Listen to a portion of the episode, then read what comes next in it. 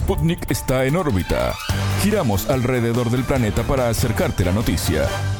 Es un gusto saludarlos. Soy Martín González y les doy la bienvenida a En órbita, el informativo de Sputnik. Gracias por la compañía. Los saluda Anabel Aparicio. Comenzamos con las noticias. Estos son los titulares. Comienza En órbita. Una selección de noticias para que sepas lo que realmente importa. Titulares. Dolor. El gobierno de Perú declaró duelo nacional por las 19 muertes registradas durante las protestas en Puno. Cambios. El Ministerio de Defensa de Rusia realizó cambios en la dirección de su operación especial en Ucrania. Giro. En Venezuela, la oposición sustituyó a Juan Guaidó por un triunvirato de mujeres que busca continuar con un gobierno paralelo. Más distancia. Japón y Corea del Sur defendieron sus restricciones de salud a viajeros procedentes de China. Sin solución. En Reino Unido, unos 25.000 empleados de ambulancias se sumaron a una huelga. Nueva etapa. El gobierno de Brasil podría atender los pedidos de extradición de exfuncionarios del Ejecutivo boliviano de Yanin Áñez. Estos fueron los titulares. Vamos ahora al desarrollo de las noticias. El mundo gira y en órbita te trae las noticias. Noticias. Luto. El gobierno de Perú declaró día de duelo nacional este miércoles 11 de enero a raíz de las 19 muertes que dejaron las protestas en la región de Puno. Los reclamos contra el ejecutivo de Dina Boluarte dejaron 17 manifestantes, un policía y un recién nacido fallecidos. La noche del lunes 9, el gobierno regional de Puno decretó tres días de duelo en el departamento por las muertes en las protestas de Juliaca. En el documento firmado por la gobernación se invoca al Ministerio Público a iniciar las investigaciones contra los responsables de estos hechos calificados de deplorables. En órbita entrevistó a la politóloga peruana Eliana Carlín, para quien la decisión del Poder Ejecutivo tiene una alta cuota de cinismo porque no ha habido realmente ninguna respuesta hacia las víctimas en relación a condolerse, alcanzar algún tipo de pésame, ni, ni, mucho menos el discurso oficial del presidente del Consejo de Ministros ha sido un discurso confrontacional, indicando que el gobierno va a continuar con mano dura y llamando terroristas o delincuentes a las víctimas del Estado.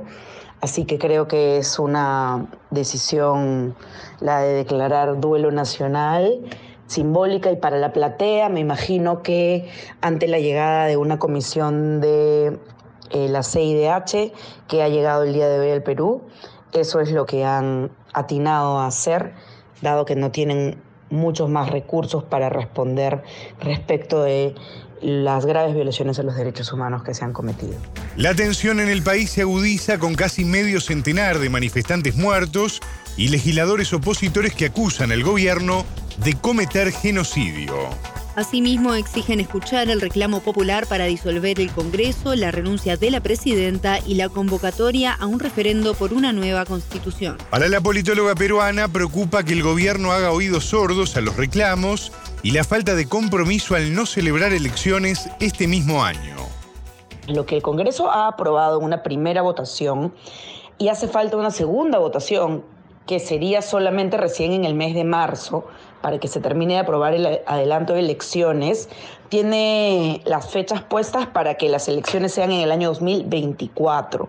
Yo creo que ante los hechos y cómo está escalando la situación de crisis social en el país, eso es imposible. Va a tener que cambiarse eventualmente a que las elecciones sean este año. Creo que, en efecto, el gobierno está haciendo oídos sordos y va a seguir haciendo oídos sordos por un rato más. Se anuncian movilizaciones para esta semana y la próxima.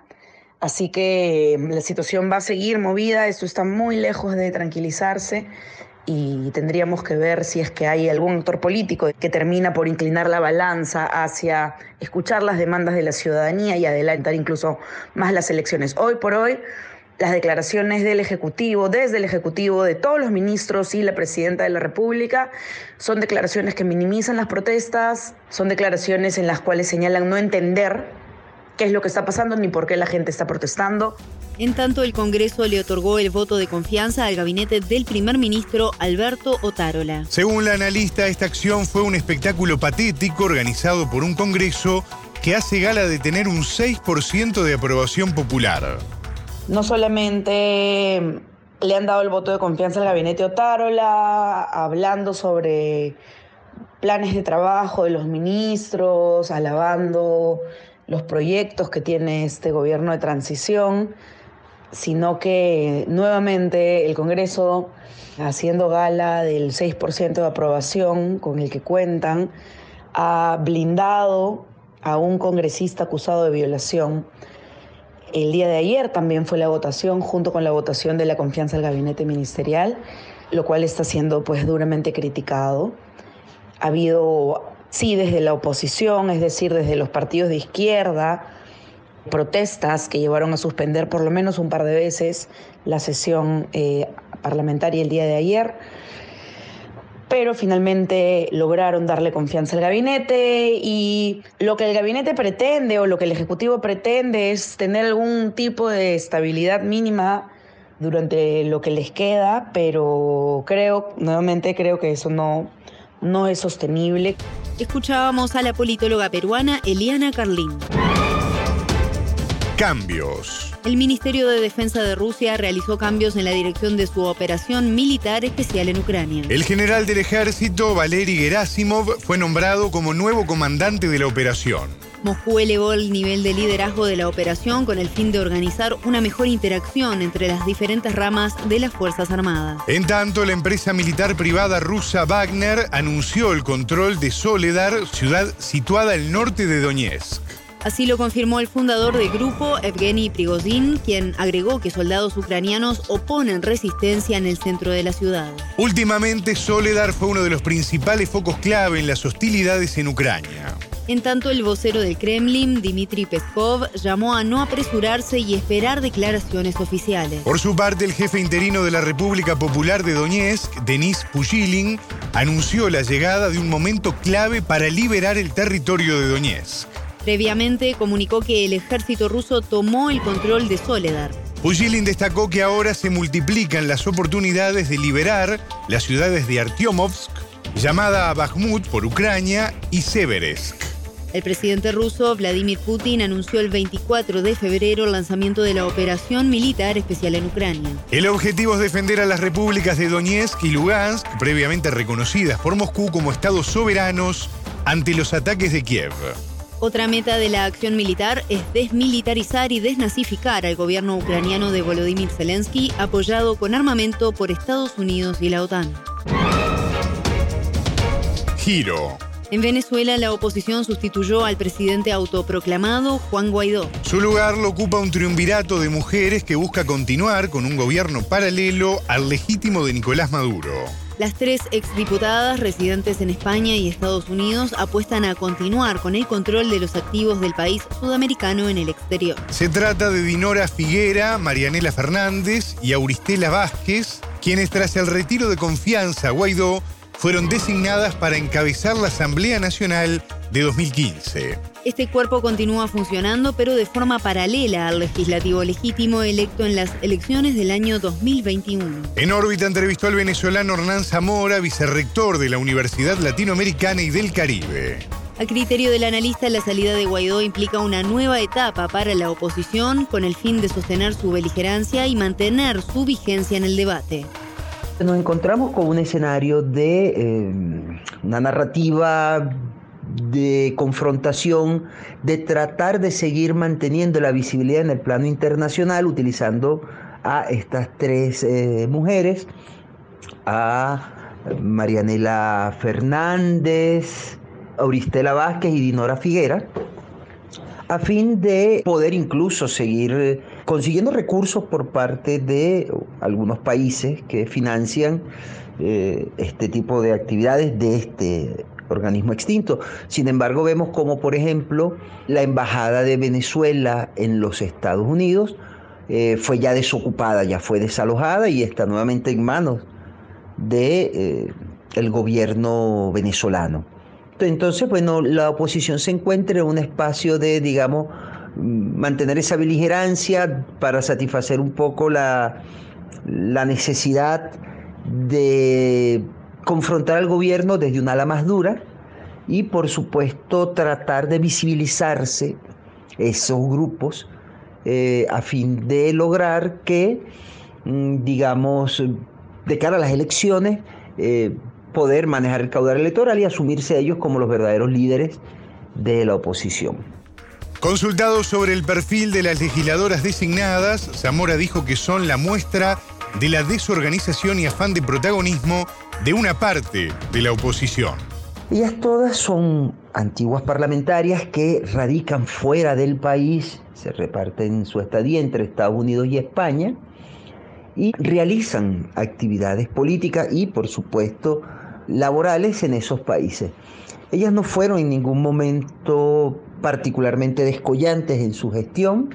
Eh, Dinora Figuera está vinculada al partido Primero Justicia y Marianela Fernández y Auristela Vázquez están vinculadas a Acción Democrática y Un Nuevo Tiempo respectivamente, que son organizaciones que forman parte de, digamos, el ala más radical que busca confrontar al gobierno. Eh, si bien es cierto, eh, Acción Democrática se divide y hay un ala de Acción Democrática que incluso participa en la vigente y actual Asamblea Nacional, y un nuevo tiempo está participando. De hecho, el gobernador del estado Zulia es de un nuevo tiempo. Por lo tanto, esto no nos indica sino parte incluso de la desorganización y necesidad de protagonismo, agarrar mm, espacios mediáticos de cara, insistimos, a las próximas elecciones que habrá en el país. Para el entrevistado, con la postura de la oposición, el gobierno se fortaleció y posicionó mejor, tanto en lo local como frente a la comunidad internacional. Creo que el gobierno venezolano se ha ido fortaleciendo en el caso de la, opinión pública internacional. Recientemente el presidente Petro de Colombia se reunió con el presidente Maduro eh, cosa que no sucedía desde hace más de 15 años, que se reuniesen aquí en Venezuela eh, presidentes de ambas naciones. Eh, por otro lado, em, la beligerancia de, digamos, algunos organismos ha ido cambiando. Son más países los que han reconocido, obviamente, al gobierno venezolano. Y este año, digamos, en el ámbito internacional, creemos que el gobierno venezolano está mucho mejor posicionado que digamos hace dos años. Hay que ver en el ámbito económico eh, hacia dónde apunta porque nosotros hemos tenido resultado de la propia guerra económica, una devaluación de la moneda del de, 100%, pasamos en dos meses de tener 7 eh, bolívares por dólar a tener 18 bolívares por dólar a tasas oficiales este, lo cual implica que vendrán eh, momentos mucho más álgidos eh, y que el gobierno deberá estar mm, preparado. Escuchábamos al venezolano Hernán Zamora, vicerrector de la Universidad Latinoamericana y del Caribe. Más distancia. Japón y Corea del Sur defendieron sus restricciones de salud a viajeros procedentes de China. El gigante asiático enfrenta un sostenido repunte de casos de COVID-19 luego de que en diciembre terminara su política de cero tolerancia al coronavirus. A su vez, levantó a partir del 8 de enero la cuarentena obligatoria para viajeros entrantes. Japón, Corea del Sur, Estados Unidos, Reino Unido y varios países europeos piden pruebas negativas de COVID-19 a los viajeros desde China. A su vez, este martes 10, Pekín dejó de emitir nuevas visas para Japón y Corea del Sur en una aparente represalia. Seúl lamentó esta acción y pidió a China ajustar sus medidas pandémicas con soluciones científicas. Pekín calificó de discriminación las restricciones contra sus ciudadanos viajeros al extranjero. El gobierno chino llamó a las naciones que aplican el procedimiento a evitar la manipulación política y acciones discriminatorias. En tanto, Corea del Sur informó que cerca del 17% de los 2.550 viajeros procedentes de China desde el 2 de enero dieron positivo al test de coronavirus. Sin salida.